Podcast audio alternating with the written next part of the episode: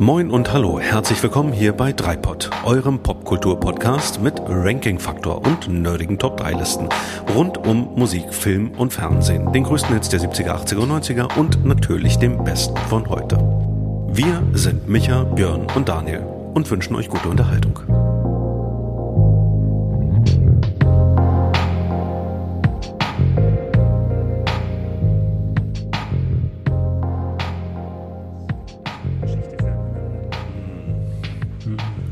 Angst.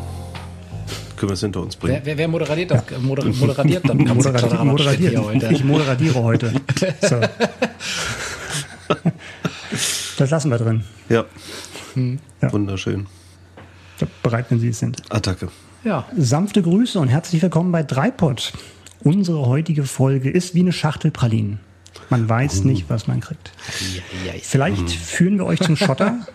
Mhm. Vielleicht auch bis zur Unendlichkeit und noch ein bisschen weiter. Eingefleischte Filmfans wissen jetzt natürlich, worum es geht. Es geht heute um die Top-Filme der 90er Jahre. Und bei dieser Mammutaufgabe bin ich noch freudiger erregt als sonst, dass ich das nicht alleine bewältigen muss, sondern heute auch wieder mit mir dabei sind der Björn. Grüß dich und grüß Hallo. euch. Ja, weil wir sind nicht zu zweit, sondern wir haben auch noch Daniel dabei. Ja, grüß euch auch. Ja, schön, dass ihr da seid, weil heute ist es wirklich ich glaube, heute wird es wehtun. Weil ja. Ja. irgendwie leichtsinnigerweise haben wir uns tatsächlich das Thema unsere Top 3 Filme der 90er Jahre ausgesucht. Ja, ähm, wie schwer ist euch denn die Auswahl gefallen, bevor wir dann zu unseren eigentlichen Nennungen kommen?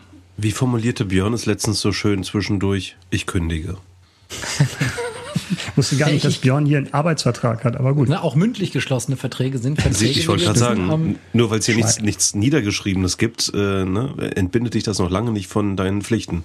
Das stimmt. Und es sind in erster Linie Pflichten. Ich glaube, Björn wollte einen Betriebsrat gründen. Ich, nach ja, Thema. ich suche noch mal Mitstreitern.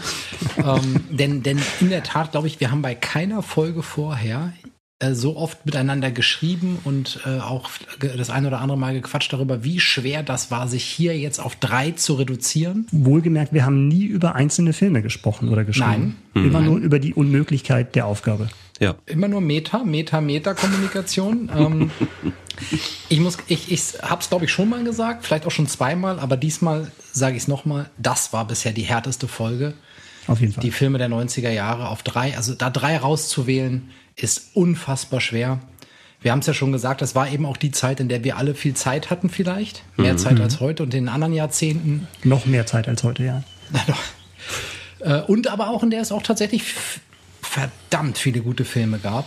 Ja. Sodass es mich also wirklich bis in die letzten Minuten hier zur Vorbereitung der Sendung getrieben hat ja. äh, um die letzten Entscheidungen zu treffen. Ich glaube, dass es tatsächlich auch an unserem Lebensalter damals lag, mhm. dass man natürlich auch noch mal, das ist halt eine prägende Phase, ohne ja. jetzt, äh, jetzt irgendwie das altersmäßig zu beziffern, ne? aber wir waren in dem Alter, wo man äh, leicht, also ich bin 75 geboren, das war dann zwischen 15 und 25 mhm. natürlich eine Phase, mhm. wo sich, wo einige Weichen gestellt werden. Manche sind auch schon gestellt, aber filmmäßig ist man da, glaube ich, sehr, sehr aufnahmebereit. Mhm das stimmt. Ja, also das habe ich auch jetzt nochmal beim Durchgehen ähm, der, der Listen und der Filme, die potenziell in Frage kommen, gemerkt, wie mich das auch, wie mich die Filme damals auch berührt haben, wie oft ich so da, auch mhm. damals mich, also mich zurückerinnert an damals dachte, boah, das war doch wirklich was ganz Neues oder das mhm. war eine hat, hat mich richtig tief berührt oder ich war das war einzigartig mhm. so ne ähm, und das glaube ich, das hat diese diese Intensität hat man wahrscheinlich auch in dem Alter besonders stark. Da stimme ich dir zu.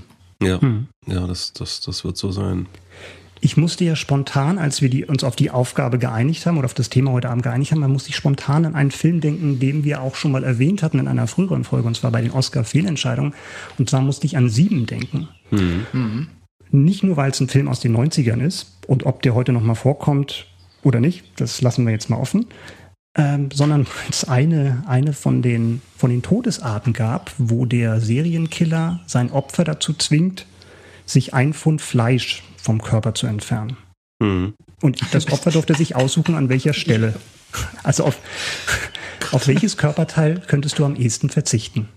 Und so ein bisschen kam ich mir heute auch vor, um das meine, meine Lieblingsfilme der 90er einzuschränken auf drei, weil es wird so oder so wehtun, Und es ist nur die Frage, an welcher Stelle. Ich war so gespannt, gerade wie diese thematische Brücke endet. Aber okay. Blutig. blutig ja, blutig, blutig. Ja, ja, du hast recht. du hast völlig ich, recht. Ich will mal noch ergänzen, bevor wir dann äh, ja wahrscheinlich auch gleich loslegen. Mhm. Ich habe tatsächlich lange mit mir gerungen und äh, mit meiner Frau auch diskutiert, ob ich tatsächlich das erste Mal heute, ohne euch vorher einzuweihen, die Regeln breche. Schon wieder. Und, ein, und, und zum Beispiel einen 3a und 3b-Film nominiere. schon wieder los. nee. jetzt nicht, aber jetzt kommt nicht das S-Wort, die Stellvertretertitel. Nein, nein, ich, ich hatte mir aber schon eine Story gebaut, wie die zusammengehören könnten. Mhm. Aber ich, ich, ich habe es dann doch gemacht okay. und das Stück Fleisch rausgeschnitten, Micha. Dann muss ich auch nicht sagen, dass man hier auch disqualifiziert werden kann für solche Tricks. Ne? Also, das ist ein Abmahnungsgrund, da sind wir wieder beim Arbeitsvertrag. Wir sind ja. der Podcast, der dahin geht, wo es weh tut. Mhm. Darauf müssen wir uns heute, glaube ich, einstellen. Ja, das ist doch eine, eine gute Überleitung. Ja, ich glaube, wir, wir können es natürlich noch weiter hinauszögern, aber es hilft alles nichts. Wir müssen da durch und wir hatten vorher noch mal Streichhölzer gezogen, virtuell und ähm, Björn fängt an. So ist es. Und eigentlich war deine Einleitung ganz zu Beginn schon auch die perfekte Einleitung für das, was jetzt kommt, denn meine Nummer drei ist Forrest Gump. Sehr gut. Als, als hätte ja, mich das geahnt. Ja, ja als hätte es es geahnt. Ja, es ist Forrest Gump. Ähm, das ist der Film, den ich jetzt ganz am Ende dann doch inkludieren musste und einen anderen, vielleicht kommen wir später nochmal dazu, dann rausgeschmissen habe. Mhm. Für mich aus mehreren Gründen in den Top 3 drin. Vielleicht aber ganz kurz erstmal für diejenigen, die den Film noch nicht kennen. Also Forrest Gump basiert auf einem Buch, äh, ist aber im Film auch ein Stück weit geändert worden, die Geschichte. Forrest Gump ist der Name der Hauptfigur, gespielt von Tom Hanks. Und das ist ein naiver Mann mit einem, sagen wir mal, deutlich unterdurchschnittlichen IQ, aber mit dem Herz am rechten Fleck. Mhm. Ja, die Rahmenhandlung ist ungefähr so. Er sitzt zu Beginn an einer Bushaltestelle und wartet auf einen Bus und erzählt jetzt zufällig neben ihm dann auch immer wieder ankommenden und weggehenden Personen seine Lebensgeschichte. Und dann geht man quasi mit ihm durch die Lebensgeschichte durch, von der Kindheit bis wir dann irgendwann wieder in der Gegenwart äh, enden äh, und die Handlung dann, die Rahmenhandlung dann wieder geschlossen wird. Dabei sieht man, wie er in Alabama als kleiner Junge aufwächst, mit kaputten Beinen und ähm, damals hat er schon eine Kindheitsfreundin Jenny, die ihn dann auch den, durch den ganzen Film begleiten wird, die also auch so eine Art roten Faden bildet. Denn später wird das auch die Liebe seines Lebens werden. Mhm. Und dann sieht man Stück für Stück, wie dieser doch ja deutlich, wie gesagt, minder bemittelte junge, junge Mann sein Leben auch durch viele interessante Sprüche seiner Mutter, äh, Lebensweisheiten begleitet, lebt und sein Schicksal quasi wählt. Und dabei tritt er unter anderem in die Armee ein und geht nach Vietnam in den Krieg, wo er neue Freunde findet. Ähm, da, äh, aus diesem sich wiederum ein späteres Garnelengeschäft äh, ergibt, äh, die Baba Gump Shrimps mhm. äh, Kette. Äh, er wird äh, zum Dauerläufer, der von die US Ost an die Westküste joggt. Er wird zum Ping-Pong-Spieler äh, auf Spitzenniveau und kommt nach China. Er trifft mehrere Präsidenten. Er kreiert den Smiley und andere Aufkle Stoßstangenaufkleber wie Shit Happens. Er inspiriert John Lennon zu seinem Lied Imagine und so weiter und so fort. Mhm. Also jetzt kommen wir schon zu dem einen Punkt, den ich daran so klasse finde.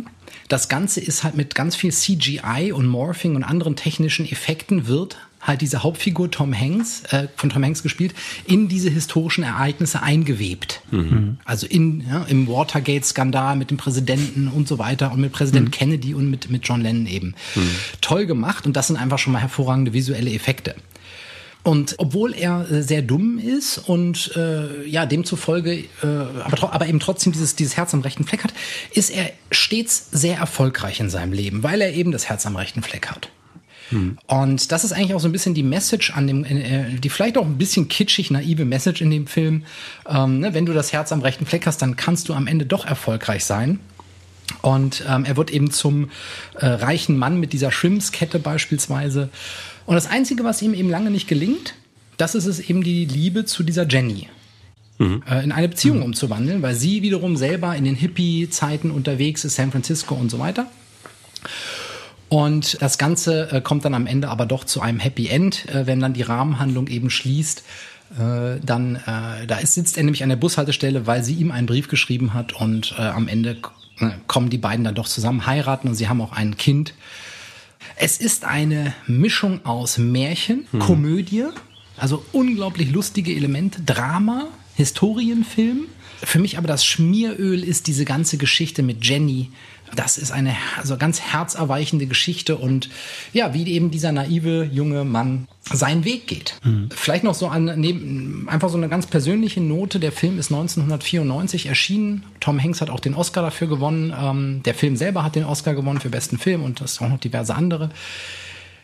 Für mich war das damals so, Tom Hanks war für mich on top of the mountain. ja. Ich fand das richtig klasse gespielt. Ich fand schon Philadelphia vorher super und fortan war ich echt ein Tom Hanks-Fan mit all den Filmen, die dann kamen über Castaway und, äh, und Apollo und so weiter. Ich finde, er hat das richtig gut gemacht. Er spricht auch im amerikanischen Original einen richtig starken Südstaaten-Akzent, mhm. also auch äh, den, mhm. den dieser Junge eben hat, was, ich, was er auch ganz klasse gemacht hat. Ja, der Soundtrack, Weltklasse. Ja. ähm, also allein den Soundtrack, ähm, ich habe das mal für euch vorbereitet. In einer, in einer wirklich absoluten Kurzversion versuche ich das mal runterzurattern, was da alles stattfindet. Nur die Künstler. Hm. Elvis Presley, Joan Baez, Credence Clearwater Revival, Aretha Franklin, Bob Dylan, die Beach Boys, The Mamas and the Papas, Buffalo Springfield, The Doors, Simon and Garfunkel, Scott McKenzie, The Supremes, ähm, Willie Nelson, Bob Seger und so weiter.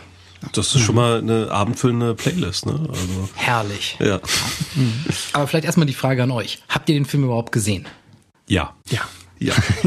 Beide gleichzeitig. Mehrmals. Ich würde auch sagen, mehrmals. Ja, ja. Also ich muss gestehen, das ist lange her. Aber tatsächlich flackerten sofort wieder ganz bestimmte Szenen auf, als du das gerade so zusammengefasst hast. Äh, sei es der Shrimps-Kutter, ähm, von, von, dem er da winkt, oder mhm. ähm, die, die Szenen, ähm, die ja wirklich äh, toll gemacht sind mit, mit John F. Kennedy ähm, und, und wie er, wie er da eben durch die, durch die USA joggt und so weiter. Mm, ich habe, ähm, also wir, wir, haben ja, wir haben ja hier schon öfter im Podcast den Namen Gregor fallen lassen, einer unserer treuen Hörer. Schöne Grüße an der Stelle. Und Gregor mm, als er mitbekam, dass wir über die Filme der 90er sprachen, sprudelte er auch los und da war Forrest Gump mit dabei. Und er wird sich, glaube ich, sehr über deine Nominierung freuen. Und er hat es auch wunderbar treffend zusammengefasst, weil er gesagt hat, in dem Film ist irgendwie alles drin. Es ist, ähm, es ist äh, lustig, es ist tragisch, es ist eine Love Story mit dabei, es ist Action mit dabei, es ist ja, der, der Film hat so ganz viele mhm. Handlungen und Ebenen und das ist wahrscheinlich eben auch das, ähm, warum ein dieser Film so, so mitnimmt und mitreißt und wie du, wie du es ja auch angedeutet hast, Björn, der berührt einen halt irgendwie ganz tief. Ja. Hm. Und es ist auch eine unheimliche Vielfalt drin, eben dadurch, dass halt eine, ich weiß gar nicht, welche Zeitspanne abgedeckt wird, aber es sind ja mehrere Jahrzehnte. Ja. Zumindest scheint es so, dass, ich glaube, es endet dann auch tatsächlich in den 80ern, dass dann unheimliche Vielfalt drin ist, dass äh, dass man halt wirklich nur ein paar Minuten warten muss, um halt ein völlig anderes Szenario zu haben. Also du hast die Figuren als roten Faden, also den äh, Forrest Gump natürlich, Jenny und dann auch Lieutenant Dan, sein Freund, den er mhm. bei der mhm. Army äh, kennenlernt. Aber trotzdem begleitest du sie halt wirklich durch die einzelnen Dekaden und die sind halt mhm. auch so bunt inszeniert und so unterhaltsam inszeniert dass das einfach auch Spaß macht, auch zum wiederholten Male dran zu bleiben. Und das ist halt auch so ein Film, der sehr, sehr oft im, im linearen Fernsehen, also auf den Fernsehsendern läuft und immer auch konsequent dann auch wirklich Topquoten hat dann für die Verhältnisse, mhm. weil das wirklich so ein, so ein moderner Klassiker ist, auf alle Fälle. Man hat ja so Lieblingsfilme und Micha, das hattest du in den vergangenen Folgen auch das eine ums andere Mal gesagt. Also beispielsweise, wenn Oceans 12 läuft, ja, bleibst du immer wieder hängen. Und ich finde das ganz spannend und ich habe mir die Frage selber mal gestellt. Ich habe sie mir jetzt nicht vollumfänglich beantwortet, aber warum ist das so? Man kennt ja die Story. Man, man, das sind ja Filme, die kann man teilweise mitsprechen, ja. Mhm. Ist es dieses gute Gefühl, was man dabei hat, wenn man den Film schaut, weil es was Vertrautes ist, weil es vielleicht eben auch aus der aus der eigenen Jugend ist, was wir eingangs gesagt haben. Ne? Es, es war eine sehr sehr prägende Zeit und man, man war natürlich neugierig auf die Welt und für viele Themen empfänglich. Ist das irgendwie, ist das auch so, so, so, so eine Portion Nostalgie, dass man so einen Film heute schaut und sagt, ich, ich kenne das alles, ne? Also ich habe das schon ein paar Mal gesehen und ich kenne die Story. Hier gibt's keine Überraschung mehr. Mhm. Aber es, es fühlt sich irgendwie gut an. Ja, ist glaube ich auch eine Typfrage, aber mir geht es ganz oft so, dass ich dann oftmals Sachen laufen lasse, auch wenn sie schon begonnen haben. Hm äh, einfach weil nicht, also dass das kein K.O.-Kriterium, das ich schon kenne, sondern ganz im Gegenteil. Wenn ich mhm. weiß, dass es gut ist und so, dann ähm, hat das wirklich halt dieses, dieses Comfort-Watching, was ja auch so ein Trend ist, mhm. ähm, äh, wirklich eine sehr schöne Komponente. Mhm. Muss ich auch sagen, ein bisschen habe ich mich damals auch in Jenny verliebt. ja. Also Jenny gespielt von Robin Wright, ja. das wusste mhm. ich gar nicht mehr und hat mich geschockt. Okay. Nach House Wirklich geschockt. Ja, ja. Wegen House of Cards, wo ich sie zuletzt mhm. gesehen habe.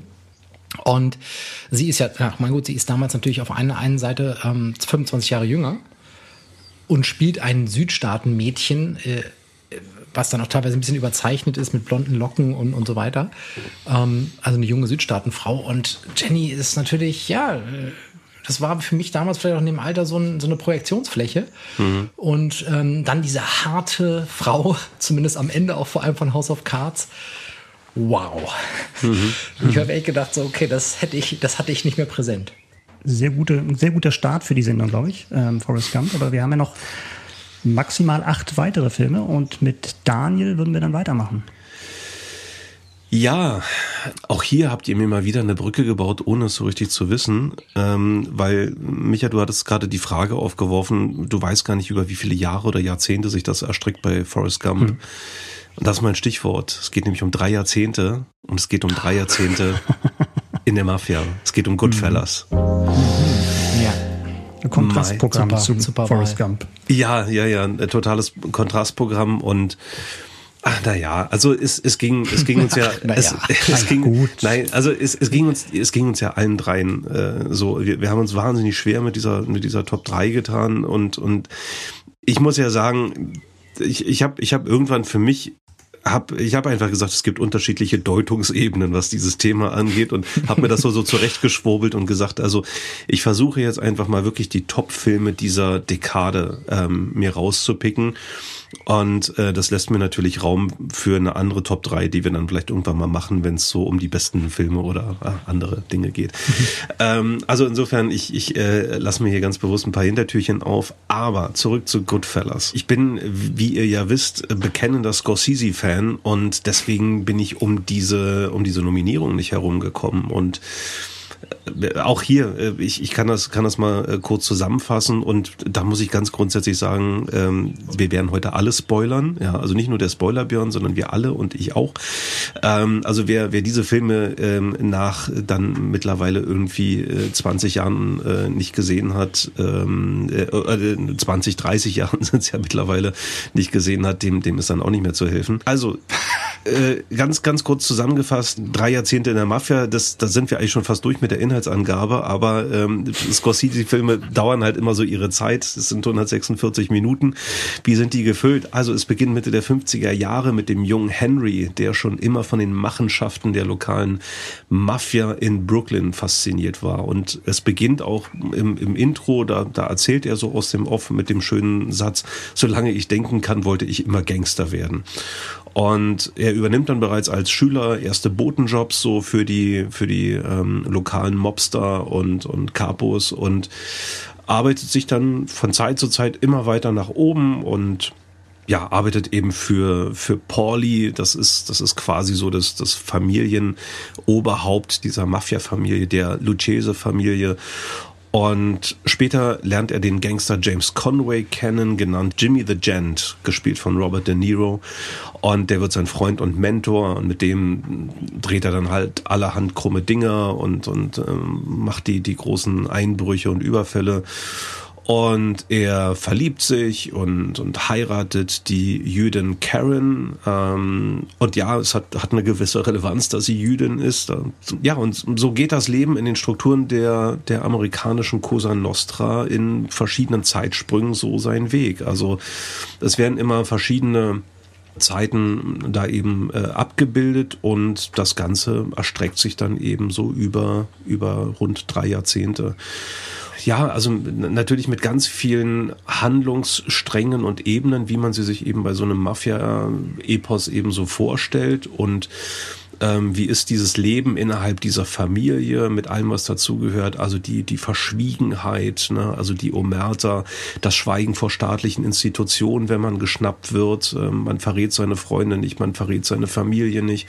Und man ist zu 100 Prozent auf diese Familie eingeschworen und immer Familie in Anführungszeichen ne, sind natürlich nicht immer Blutsverwandte, aber es ist halt eben die Familie und darum dreht sich alles. Alles, das ganze Leben ist, ist darauf ähm, äh, abgestimmt. Ähm, Karen, gespielt von Lorraine Bracco, fasst das irgendwann auch mal so schön zusammen das ganze Leben spielt sich nur darin ab. Also man fährt zusammen in Urlaub, man verbringt die Abende zusammen, man spielt zusammen Karten, man geht zusammen essen, man geht zusammen trinken, ins Theater, ins Kabarett und so weiter. Man, man umgibt sich Tag ein, Tag aus immer wieder mit denselben Leuten, weil das Leben eben nur innerhalb dieser Familie stattfindet und diese Familie mhm. eben mit allen Konsequenzen zusammenhält das ist, ähm, ja, das ist sehr, sehr eindrucksvoll gemacht und für mich ist Goodfellas wirklich die Mutter aller Mafia-Filme, habe ich festgestellt. Und das fängt dann tatsächlich auch an mit der, ja, vermutlich besten Besetzung, die ein Mafia-Film je gesehen hat. Und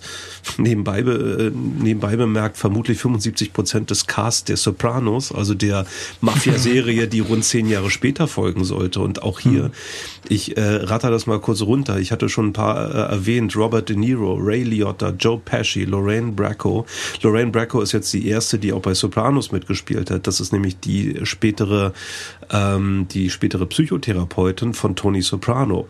Hm. Dann Paul Sorvino, äh, Frank Vincent, Tony Sirico, Michael Imperioli und ähm, auch Martin Scorseses Eltern spielen beide mit. Also das ist äh, großartig. Und ähm, wenn man diesen Film sieht, also von 1990 übrigens, ähm, da sind die dann alle natürlich noch ein paar, paar Jährchen jünger als dann später bei den, bei den Sopranos, aber man erkennt sie trotzdem alle wieder. Und wenn man, wie ich, nicht nur ein Fable für Scorsese-Filme hat, sondern auch ein Fable für Mafia- und Gangstergeschichten, dann ist das ein absolut großartiger Film. Und wie gesagt, es ist in dem Film alles drin, was man sich von so einem Mafia-Epos eben erwarten kann. Ja, diese teils beklemmende ähm, Situation, äh, man ist in dieser Familie drin und ähm, ja, man verlässt die, diese Familie eigentlich dann auch nur mit den Füßen zuerst ähm, und äh, ähm, natürlich Gewalt, ähm, krumme Dinger, Verbrechen, aber eben auch Zusammenhalt, ähm, Vertrauen, aber eben auch Enttäuschung, Verrat,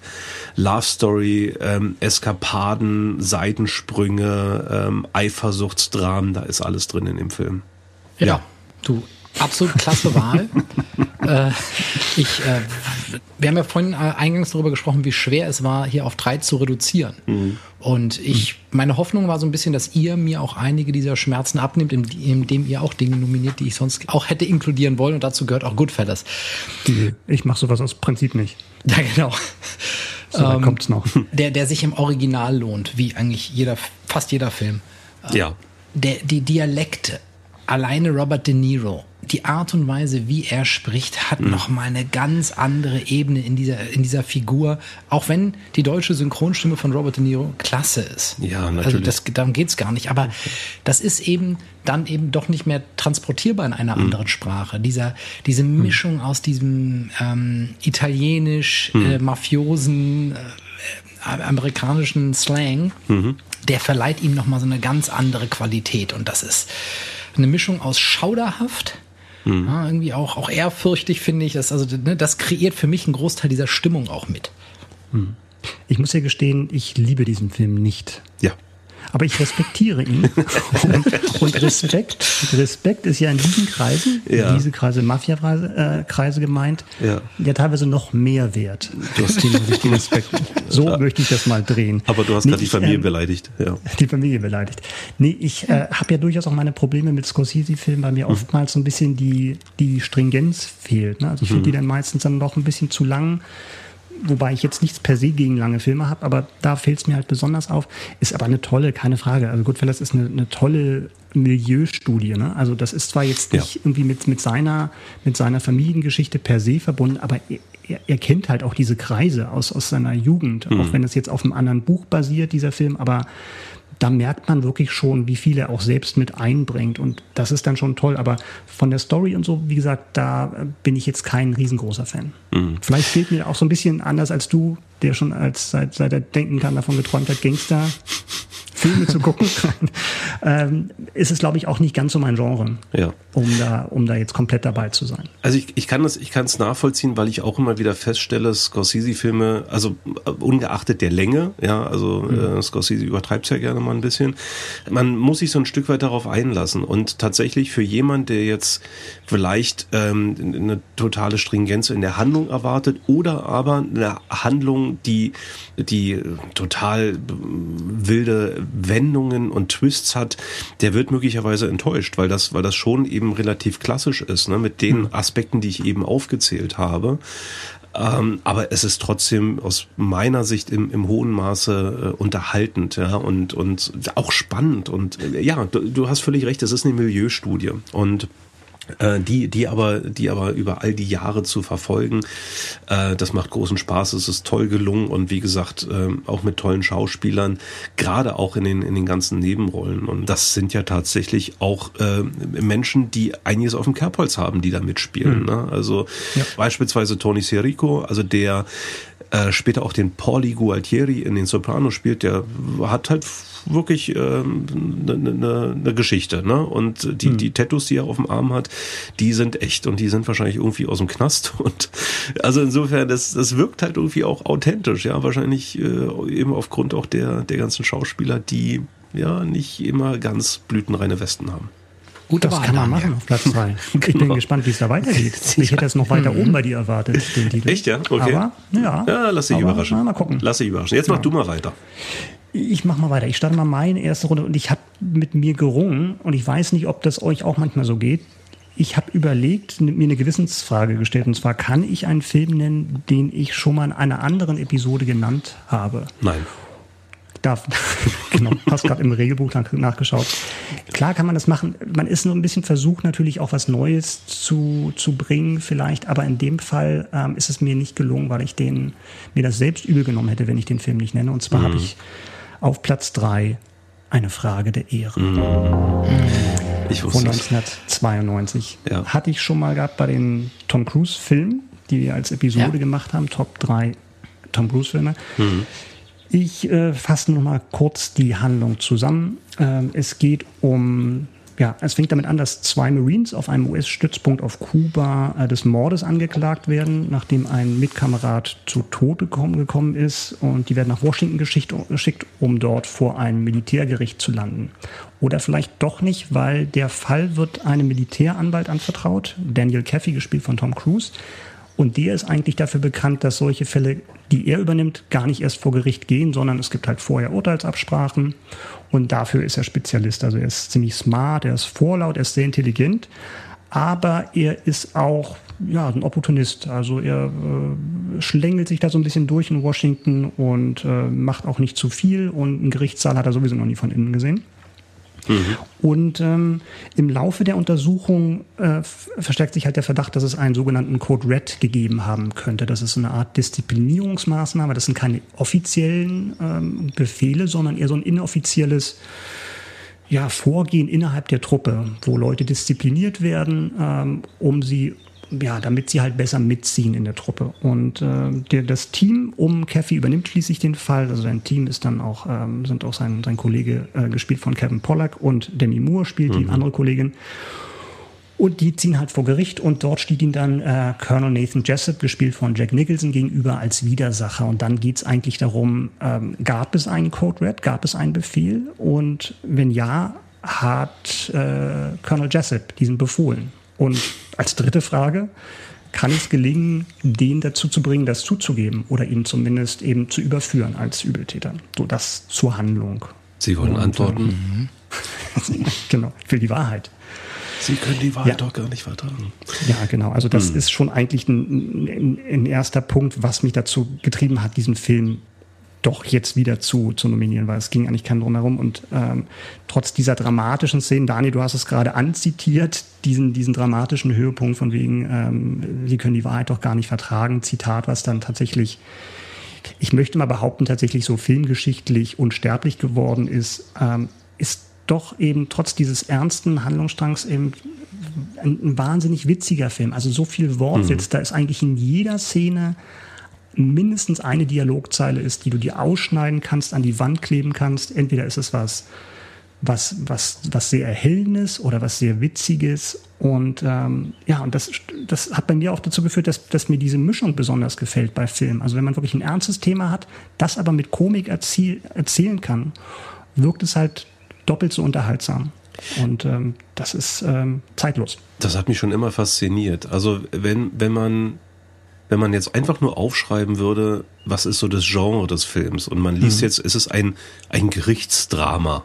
Ja. Weiß ich nicht, ob ich da einschalten würde. Also, äh, ne? also ja, ein Gerichtsdrama. Ja, wo irgendwie so ein Militärfall verhandelt wird. Ja. Aber das, was du gerade aufgezählt hast, Micha, ähm, absolut. Also die, die, diese Dialoge, das ist so messerscharf auf den Punkt. Das ist so schön, auch nach dem 20. Mal sich diesen Film anzuschauen. Das ist, mhm. das ist genau einer dieser Filme, ähm, nun gucke ich jetzt echt verdammt wenig lineares Fernsehen, eigentlich kaum noch. Aber wenn der laufen würde, ich würde hängen bleiben, garantiert. Mhm. Ja, ja, klar, auf jeden Fall. Das ist, das ist genau so ein Film. Ähm, ich war kurz davor, ihn auf meine Top 3 zu packen, weil ich ihn auch in Tom Cruise in der, in der Folge auch nominiert hatte. Ähm, hm. Habe ich es nicht gemacht, habe mich dagegen entschieden. Aber ja, musst du wissen, Daniel, ne? Also, das, ja, ja Hauptsache, du kannst morgen äh, im Spiegel schauen. Und heute Nacht gut schlafen. Ne? Ja. Ähm, dieser Film, also ich finde es ich find's super, dass du ihn nominiert hast. Ähm, der ist halt auch komplett 90er. Also der ist für mich so, ein so ein absolutes Sinnbild für die 90er Jahre, dieser Film. Tom ja. Cruise mit dieser Fresse und dieser Frisur und, und ähm, herrlich, die, herrlich. die, die junge, hochattraktive Demi Moore und. Ach, stimmt, es stimmt. Also auch optisch ist es 90er, natürlich, genau. Ja. Aber mir ist schon dam damals aufgefallen, Adan, ich weiß, dass hm. wir den damals zusammen im Kino gesehen haben, ja. an der Ostsee das erste Mal. Und schon damals habe ich mich nach dem Kino gefragt und nach dem Film gefragt, in welcher Zeit spielt er eigentlich? Ja. Weil es ist ganz, ganz diffus. Also es spielt angeblich in der Gegenwart oder sagen wir nicht angeblich, es spielt in der Gegenwart. Ja. Und trotzdem gibt es ganz, ganz wenige Signale dafür, dass das wirklich die 90er sind. Das könnte genauso gut in den 70ern, in den 80ern, vielleicht sogar in den 60ern spielen, weil es halt der Fall altmodisch ist oder klassisch, zeitlos, wie man es auch mal nennen mag. Und die Inszenierung ist halt auch sehr traditionell. Es ist so, geht sogar so weit, dass der Film endet mit einer, mit The End, einer mhm. Einbindung, die man heute niemals mehr sieht. Ja. Und das zeigt halt gleich, dass es wirklich so zu, zu dieser alten Hollywood-Zeit passt. Ja. Es ist vielleicht auch völlig egal, ja. ähm, in, ja. in, welcher Zeit dieser Film spielt, weil er hat ja, er hat ja so eine, so eine moralische, philosophische Komponente, wo es darum geht, kann ich mich über einen Befehl hinwegsetzen, weil ich es für menschlich richtig halte. Ja, ja, aber ich glaube genau, dass das dazu führt, dass er sehr gut gealtert ist und ja. dass er weiter gut altern wird, weil es ja. halt so zeitlos ist, diese Frage. Ja, Absolut. das ist eine uralte Frage, auf jeden Fall. Eine Frage, die sicherlich äh, schon im, im, Militär vor hunderten von Jahren irgendwo eine Rolle mhm. gespielt hat und auch äh, auf Ewigkeiten immer eine Rolle spielen wird. Und nicht nur im Militär, sondern in allen hierarchischen Organisationen, mhm. in denen es Befehl und äh, äh Befehlsempfänger gibt. Ne? Ich hatte übrigens mal gelesen, ich, ich weiß nicht, ob es jetzt nicht äh, fundiert, aber diese, das ist ja Judge Advocate General, ne? also dieses, hm. diese Jags, hm. ähm, dass die angeblich die Air Force Jags wohl tatsächlich auch Ausschnitte aus diesem Film als Trainingsmaterial benutzen, also für ihre echten, für ihre echte Ausbildung okay. der, der, äh, der Jags. Okay. Das kann ja. sein, weil die, die, die Idee des Films kommt ja von Aaron Sorkin, der das als Bühnenstück geschrieben mm. hat, mm. und äh, seine Schwester war solch, so eine, so eine Militäranwältin. Und die hat ihm von dem Fall erzählt. Ich weiß gar nicht, ob das so erlaubt war. Auf alle Fälle hat sie erzählt, dass sie halt gerade mit diesem Fall betraut ist. Und das hat ihn dann inspiriert, das zu schreiben. Und dementsprechend gut wird das auch recherchiert sein, ne? wenn er da den direkten Zugang in der Familie hat. Ähm, man wird sicherlich noch Freiheiten genommen haben, aber also da gibt es tatsächlich so einen, so einen echten Kern, eben mit einem echten Fall vor dem mhm. Militärgericht. Mhm. Ja. Ist nicht in der einen Szene auch vom Golfkrieg die Rede? Ja, genau. Jack Nicholson erzählt das äh, so relativ beiläufig. Also jetzt kein zentraler genau. Punkt dieses Dialogs, dass er, mhm. dass, er, dass sich irgendwelche Leute einem, einem Team von CNN, glaube ich, ergeben hat. Genau, genau, das genau. Weißes, das Weißes gesucht, was sie schwenken können. Genau. Ja. Genau, ich glaube, es richtig, weiß, genau, diese glaub, Szene, wird, weil, weil glaub, du fragst, wann der spielt, ne? Genau, ich glaube, es wird gar nicht der Golfkrieg äh, an sich erwähnt, sondern einfach nur so eine, so eine Szene, wo sich der, der Feind ergeben hat. Und, ähm, ja. ja, okay, was vielleicht, ja. was vielleicht damals bei mir so Assoziationen zum Golfkrieg hervorgerufen wahrscheinlich vielleicht zeitlich das passt gepasst ja zeitlich dann ganz gut. Ja, also ich fand es auch nochmal erstaunlich, wenn man sich anschaut, das ist ja ein Film von Rob Reiner, was der für einen mhm. Mann hatte in den 80ern und 90ern. Mhm. Der hat tatsächlich innerhalb von sechs Jahren hat der fünf Filme gedreht die alle irgendwie ja, fast schon Klassiker-Status haben. Also fing an mit ja. Stand By Me 86, dann The Princess Bride 87, dann Harry und Sally 89, mhm. Misery 90 und dann 92 eine Frage der Ehre. Also es gibt, glaube ich, in der Hollywood-Geschichte wenige Regisseure, die da rankommen an, mhm. so ein, an so ein Quintett. Das stimmt. Also ich schäme mich ein bisschen, dass ich den jetzt nicht nominiert habe, aber ich finde schön, dass du, dass ich finde schön, dass nee, nee, nee, nee. Jetzt fang nicht so an wie Björn von wegen schön, dass ihr das für mich genau habt. Nee, so funktioniert dieser Podcast auch nicht. Doch. Da doch, genau, doch, genau so, genau, genau so funktioniert der. Ja, aber das ist eigentlich alles, was ich sagen wollte. Eine Frage der ist wahrscheinlich der Film, den ich am häufigsten gesehen habe. Ja. Ähm, nicht immer ganz, weil genau das gleiche Phänomen wie bei Daniel eintritt, von wegen, wenn das läuft, dann bleibe ich dran. Aber ja, das war meine Nummer drei. Super. Sehr, sehr gut. Ja, finde ich auch eine klasse Wahl. Zweite Runde. Zweite Runde. Zweite Runde eröffne ich mit einem Film aus dem Jahr 1999. Einem der absoluten Hammerjahre aus den 90er Jahren, was Filme angeht. Alleine darüber könnten wir eine eigene Podcast-Sendung machen, das was stimmt. 1999 alles an Filmen ja, rausgekommen leider ist. Leider kam die Idee zu spät. Hm. Leider kam, die, kam, genau, war das Kind schon in den Brunnen gefallen. Ja. Und der Film, den ich nominiere, der steht für ganz viele Dinge. Und er heißt Matrix. The Matrix. Ja. Ich glaube, jeder, der diesen jeder Podcast hört, kennt The Matrix. Mhm. Äh, deswegen ultra kurze Zusammenfassung der Story aus The Matrix. Wir befinden uns im Jahr 1999. Der Protagonist Neo oder Mr. Anderson mhm. ist Programmierer. Mr. Anderson. Mr. Anderson und hat irgendwie das Gefühl, etwas stimmt nicht mit der Welt.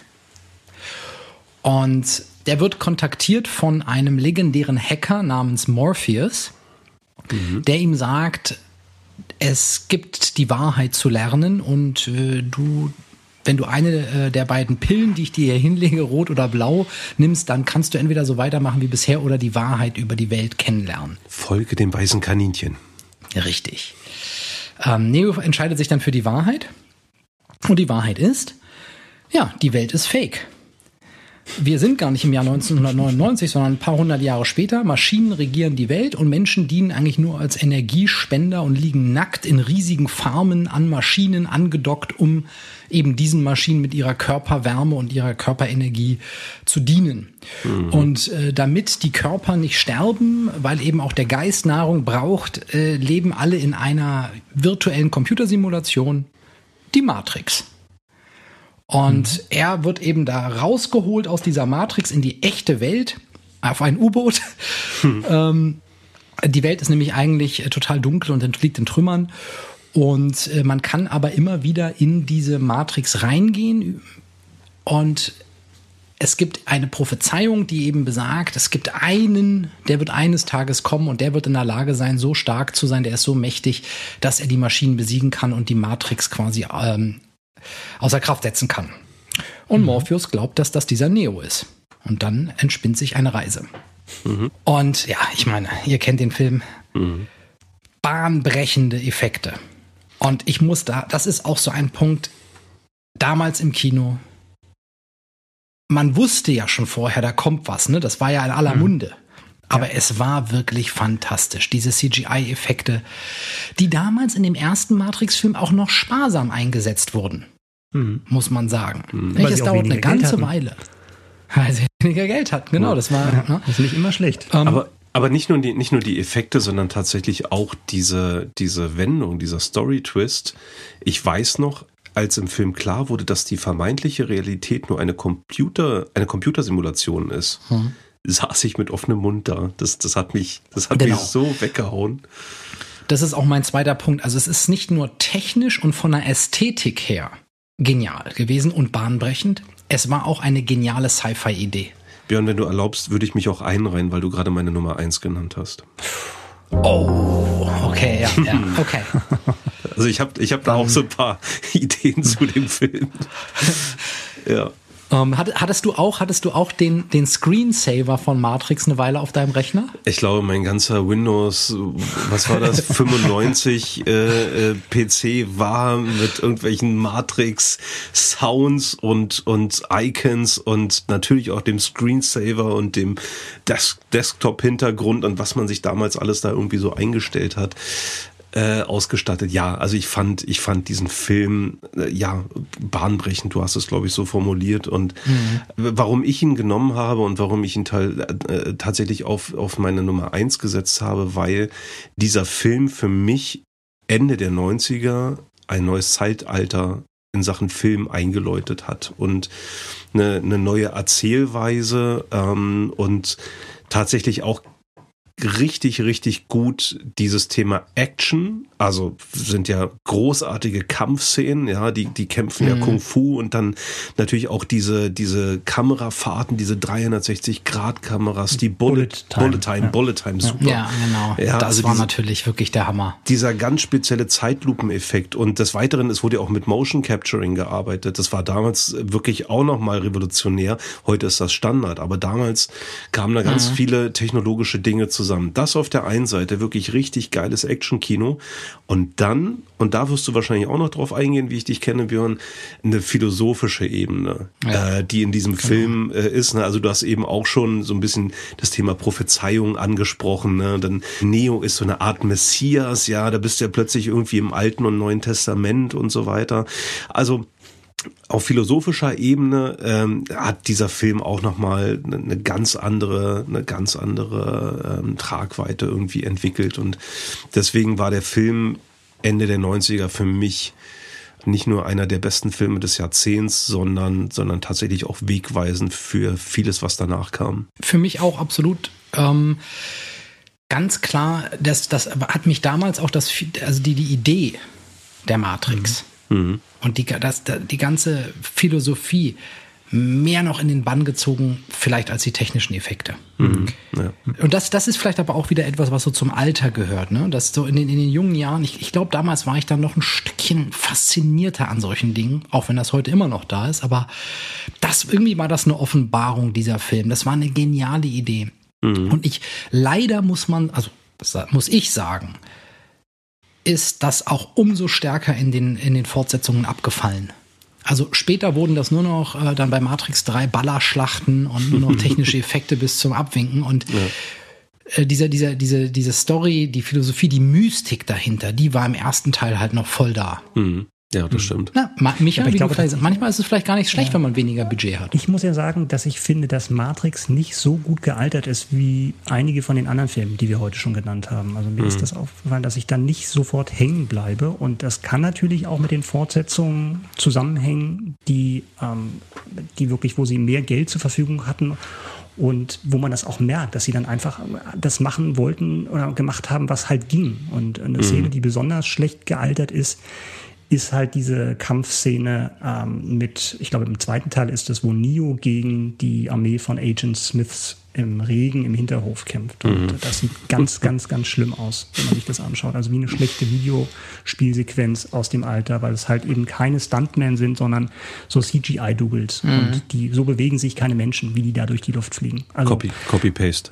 Ja, und genau. auch beim ersten Teil muss ich sagen, diese Ästhetik, es mag daran liegen, dass der Film äh, oft kopiert wurde, weil er eben so bahnbrechend war oder weil er auch parodiert wurde, dass das für mich nicht mehr diesen, diesen Charme hat, wie er damals hatte. Also die Story ist immer noch toll, eben diese, diese philosophische Frage, was es war, woher können wir wissen, was echt ist, funktioniert immer noch toll, aber wie gesagt, die Umsetzung habe ich mittlerweile so ein bisschen, äh, ja, funktioniert nicht mehr so hundertprozentig bei mir, muss ich sagen. Hm.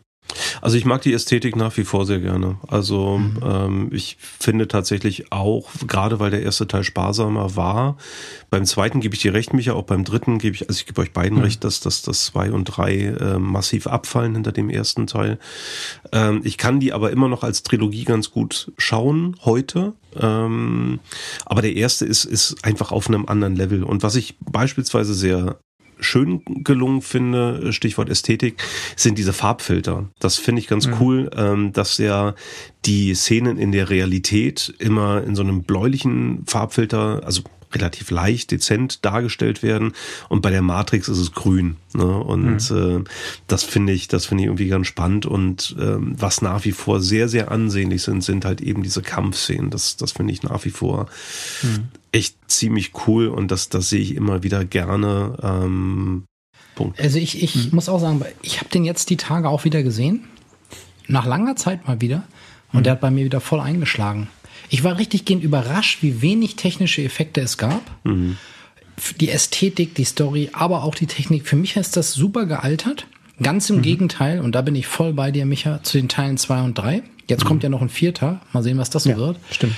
Ähm, insofern, der erste Teil, finde ich, der ist für mich persönlich super gealtert und auch eine, eine, Stilikone im Grunde mhm. genommen der Filmgeschichte geworden. Äh, witzigerweise ja ist, ist er so low budget, dass zum Beispiel dieser, dieser Anzug, äh, dieser, dieser Mantel, den, den Neo anhatte, das war wohl ein 3 Dollar Stoffprodukt. Weil sie also irgendwie so wenig Geld hatten für irgendwie einen Ledermantel, da mussten sie mhm. so einen Fake nehmen. Also ähm, das, das, das war tatsächlich vielleicht ein, ein guter ein gutes Fazit, so dass das äh, geringe Budget dazu, die, die Wachowski-Brüder, wie sie damals ja noch hießen, hm. zu äh, ja, einer entsprechenden Kreativität animiert hat. Mhm. mhm. Aber auch interessant, dass die, die Technik also, also eben so also revolutionär war, dass es vieles tatsächlich auch für, das, für den Film erfunden wurde, mhm. was dazu geführt hat, dass, dass Will Smith, als er das Drehbuch bekommen hat und dieses Angebot, die Hauptrolle zu spielen, äh, gar nicht wusste, was, was wollen die eigentlich von mir? Weil das halt, wenn du nur das Drehbuch liest, kannst du halt kein Gefühl für diesen Film bekommen. Und mhm. dementsprechend mhm. hat er abgesagt und bereut das, glaube ich, bis heute, dass er stattdessen Wild Wild West gedreht hat. Und Sandra Bullock hat die Rolle von Trinity abgelehnt, mhm. weil sie gehört hat, dass Will Smith Neo spielen soll. Hä? Ansonsten okay. hätte sie, äh, ja, und da hat sie abgelehnt und dann hat man Keanu Reeves rekrutiert und äh, da hatte sie dann aber schon abgesagt und war dann mhm. wohl verplant und äh, dann okay. hat man eben ähm, Trinity anders besetzt. Sonst wäre sie mhm. wieder wie in Speed mit ihm United gewesen. Der mhm. vielleicht auch noch kommt. Vielleicht jetzt bei, da, vielleicht jetzt bei Daniel. Ja. Auf Platz 2. Äh, was? Speed? Speed? Wie? Speed, ich, bin immer noch, zwei, oder? ich bin immer noch bei Matrix. Ich wollte, also, ich, ich wollte, ich wollte zumindest noch ähm, das, was du beim bei der bei deiner ersten Nominierung gemacht hast, Björn, äh, ein Wort über den Soundtrack verlieren. Also da, wir können nicht über Matrix sprechen, ohne über den Soundtrack zu sprechen. Der ist wunderbar gelungen, der ist wunderbar Science-Fiction-artig, düster ähm, und auch hier lese ich mal ein paar ein paar Bands vor oder paar paar Acts vor: Massive Attack, The Prodigy, Propeller Heads, Rage Against the Machine, aber auch sowas wie Django Reinhardt und Duke Ellington. Mhm. Also für fast jeden Geschmack etwas dabei. Aber insgesamt ist der Soundtrack natürlich schon sehr auf die, auf das düstere Setting des Films ähm, abgestimmt und ähm, super gelungen. Also das ist tatsächlich ein Soundtrack, den ich heute noch wirklich gerne höre, weil coole Zusammenstellung und passt wunderbar in, in dieses Setting rein. Keanu Reeves, Baby. Ja, ja. siehste, deine Nummer zwei, meine Nummer eins. Jetzt darf ich aber noch mit meiner Nummer zwei weitermachen, genau, ne? wenn, ich mich, Nummer zwei noch. wenn ich mich nicht verrechnet habe. Ähm, nee, auch, auch hier habt ihr mir wunderbare Brücken gebaut, weil ähm, wenn man so das, das Drehbuch irgendwie lesen würde, ähm, dann fällt das wahrscheinlich total schwer, sich da einen Reim drauf zu machen. Und trotzdem äh, ist es dem Regisseur gelungen, ein, ein, eine großartige Besetzung zusammenzustellen. Wir waren anfangs bei 1990, dann bei 99, jetzt reiche ich mich in der Mitte ein. Es geht um einen Film von 1994 und das ist natürlich Pulp Fiction. Ja, danke, dass du ihn genommen hast. das entbindet dich nicht, Björn. Ja. Das entbindet dich nicht. Ja. Also es ist, ähm, man könnte, man könnte jetzt irgendwie sagen, ja, es ist ein Episodenfilm und da werden irgendwie so Geschichten in nicht chronologischer Reihenfolge erzählt, die sind irgendwie miteinander verbunden und es geht um Gangster in Los Angeles. Aber ich finde, man kann diese Story unmöglich in aller Kürze zusammenfassen. Das geht nicht. Ich habe, ich habe es versucht. Ich habe ich habe mir Gedanken gemacht, wie würde ich, also wie würde ich jetzt einen Menschen, der ähm, die, die letzten Jahrzehnte auf der Rückseite des Mondes verbracht hat und nicht Pulp Fiction gesehen hat, wie würde ich diesen Film erklären? Das geht irgendwie nicht. Ja, also es geht um eine goldene Uhr, oder? Auch. Es geht, es geht um ein, es geht um einen Überfall in einem Diner. Es, es geht um Auftragsmorde. Es geht um Cheeseburger. Es geht um einen Boxkampf mit ab, abgekartetem mm, Ergebnis. Es geht, es geht um Verrat, es geht um Milchshakes, es geht um ein Twist-Wettbewerb. Es geht um eine Drogenüberdosis plus Adrenalinspritze und es geht auch um eine goldene Uhr und es geht auch um Sexsklaven und es geht auch um Mr. Wolf, der, der Probleme löst. Also das ist ähm, es ist unfassbar, wie man diesen diesen Film zusammenfassen soll und Quentin Tarantino hat ähm, da 1994 einen Film für die Ewigkeit äh, geschaffen. Ja. ja. also das ist ein, zu aus meiner Sicht absolut zu Recht einer der Filme, der immer wieder auftaucht, wenn die besten Filme aller Zeiten ähm, äh, genannt werden. Und ich will ihn jetzt zumindest hier als einen definitiv einen der besten Filme der der 90er. Das das hat eben viele verschiedene Gründe. Es ist es ist einmal wirklich diese aberwitzige Zusammenstellung von von Handlungssträngen, die sich immer wieder überlappen und wo dann auch in der Zeit vor und zurückgesprungen wird. Da muss man sich auch ein bisschen sortieren, wenn man den, den Film das erste Mal sieht. Ähm, dieser Film, ähnlich auch wie, wie das, was du gesagt hast, Micha, über, über eine Frage der Ehre, dieser Film lebt natürlich auch von den Dialogen, von wirklich beiläufigen Gesprächen, die dann aber irgendwie an Tiefe gewinnen und bei allem, was ich gerade gesagt habe, es das heißt irgendwie äh, der Milchshake, der Twist-Wettbewerb oder äh, die, die, äh, die hm. Drogenüberdosis. Ihr Ezekiel hattet 2517. Oder, oder diese, diese fiktive, dieses fiktive Bibelzitat, was sich so gar nicht, gar nicht in der Bibel finden lässt. Aber natürlich ist der Pfad der Gerechten äh, gesäumt von den Freveleien selbstsüchtiger und der Tyrannei hatte, böser Männer. Ich hatte das als Konfirmationsspruch. Kam nur so halb, halb ja. gut an. Also ich meine, du hast gerade schon ganz viele Dinge genannt, Daniel. Mhm. Die, die, die Szenen, die kommt doch auch komplexe Story irgendwo. Ja. Ähm, der Cast macht hier natürlich auch einiges aus. Ne? Irre. Also alleine, alleine der, der Cast an sich ist ja schon äh, besetzt. Das ist absolut absolut irre. Ne? Also John Travolta, Samuel L. Jackson, Uma Thurman in mehr oder weniger so den Hauptrollen, äh, Nebenrollen mit Bruce Willis. Äh, mhm.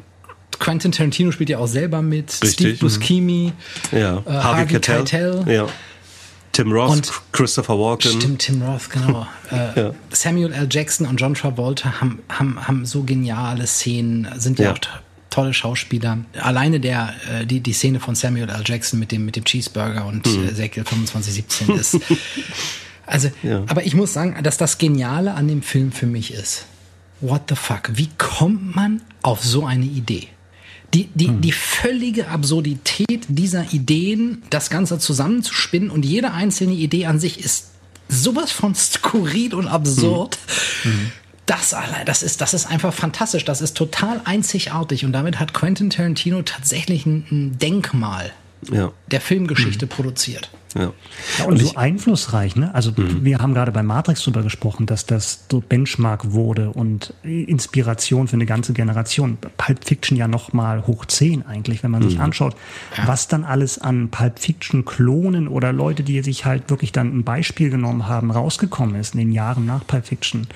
Das ist Wahnsinn. Also ich glaube, die ganze Karriere von Guy Ritchie würde es zum Beispiel nicht geben, ohne diesen Erfolg. Mhm. Auch tolle Filme gemacht, ne? Aber das mhm. war der Urknall. Ja. Ja. Ja, ich meine, wie viele äh, unzählige Millionen an Menschen auf der Welt haben versucht, den Tanz von Vincent Vega nachzumachen? Ja, ja. ja ist Aber also eine absolut tolle Wahl, Daniel. Ich habe ein Wort gelernt. Ich, ich, kannte, kannte diesen, diesen Fachbegriff gar nicht im, im, im Vorfeld. Es geht ja, ähm, es geht ja in einer Szene auch um einen Koffer. Und äh, gleich zu, zu Beginn sollen die beiden Auftragsmörder, äh, Jules und Vincent, also ähm, John Travolta und Samuel L. Jackson, im Auftrag des äh, Mafia-Bosses Marcellus Wallace ja eine ja, Racheaktion durchziehen und einen Koffer besorgen mhm. oder, oder wieder besorgen. Und der Gag ist, man sieht zwar, wie Vincent Vega diesen Koffer öffnet und einen, für einen Moment hineinstarrt. Und diesen Koffer dann an sich nimmt, aber der Zuschauer erfährt bis zum Ende des Films nicht, was in diesem Koffer ist mhm. und was es mit diesem Koffer eigentlich irgendwie auf sich hat. Und das stilistische Element ist das, äh, ist das Element des MacGuffin. Mhm. Und ähm, der Begriff für mehr oder weniger beliebige Objekte oder Personen, die in einem Film meist dazu dienen, die Handlung auszulösen oder voranzutreiben, ohne selbst von besonderem Nutzen zu sein.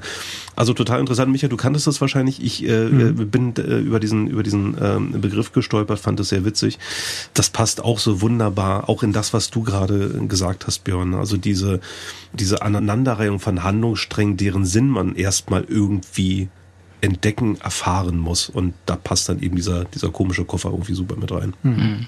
Übrigens, weil, weil, weil ihr eben über Sandra Bullock gesprochen hattet und äh, von wegen Rolle ablehnen, ähm, Uma Thurman hat die Rolle auch erst abgelehnt, die, die Rolle der Mia Wallace. Und angeblich ähm, hat Quentin Tarantino sie dermaßen bekniet und ihr am Telefon das Drehbuch vorgelesen, um sie zu überzeugen. Das, die, die, die Anekdote fand ich auch noch sehr schön. Also was hätte auch Uma Thurman äh, diesen Film, der für die Ewigkeit gemacht wurde, verpasst? Ich, ich finde zwei Dinge, würde ich gerne noch ergänzen zu dem Film, warum die Nominierung hier absolut richtig ist. Zum einen, glaube ich mal, unabhängig von so eigenen Präferenzen, ist Pulp Fiction vielleicht wie wie fast kein anderer, vielleicht wie ein, zwei andere Filme, ein absolut stilbildender Film für die 90er Jahre. Mhm. Also wenn man daran denkt, dann ist, dann gehört das dazu. Ähm, auch im Sinne der, der, mich hat es auch gesagt, was hat das ausgelöst, ne? Ja. Deswegen muss der hier eigentlich auch in jedem Fall mit drin sein. Und für mich ganz persönlich war der Film der Auslöser für eine wirklich, ja, Liebe, wie soll ich sagen, liebevolle, leidenschaftliche Freude auf Quentin Tarantino-Filme. Mhm. Ich finde, nicht jeder Film ist so gut wie Pulp Fiction. Das muss man auch ganz klar sagen. Aber ich finde, Quentin Tarantino hat ganz, ganz viele tolle Filme gemacht und ich freue mich seither immer darauf, weil seine Filme, genau wie Pulp Fiction eben auch, immer anders sind, mhm. neu sind. Und stimmt. es ist eben nicht irgendeine klassische Heldenstory, bla bla bla, schon mal gesehen, vielleicht ein bisschen besser aufbereitet, sondern es ist immer was Neues und das ist geil. Mhm. Der ist einfach kreativ. Verstehe. Ja. Also meine, meine Nummer zwei. Und äh, da, damit habe ich meine Top 3 schon durch. Das heißt, ich kann mich jetzt zurücklehnen und. Du kannst äh, schon ins Bett gehen? Ich kann schon ins Bett gehen. Wir sagen dir morgen, wie es ausgegangen ist, das Elfmeterschießen. ja. Und dann äh, könnt ihr den Rest jetzt äh, hier mal unter euch äh, ausfechten. Also es fühlt sich, fühlt sich gut an. Es fühlt, fühlt sich ein bisschen an wie nach der Beichte. Ähm, ich bin, ja. Bin, ja, ich bin froh, dass ich das jetzt hinter mir habe. Ja, du kannst mal darüber nachdenken, dass du eine Frage der Ehre nicht genannt hast. Ne? Das ja, beschäftigt dich vielleicht ein nenn, bisschen. Nenn du, nenn du doch erstmal deine Nummer.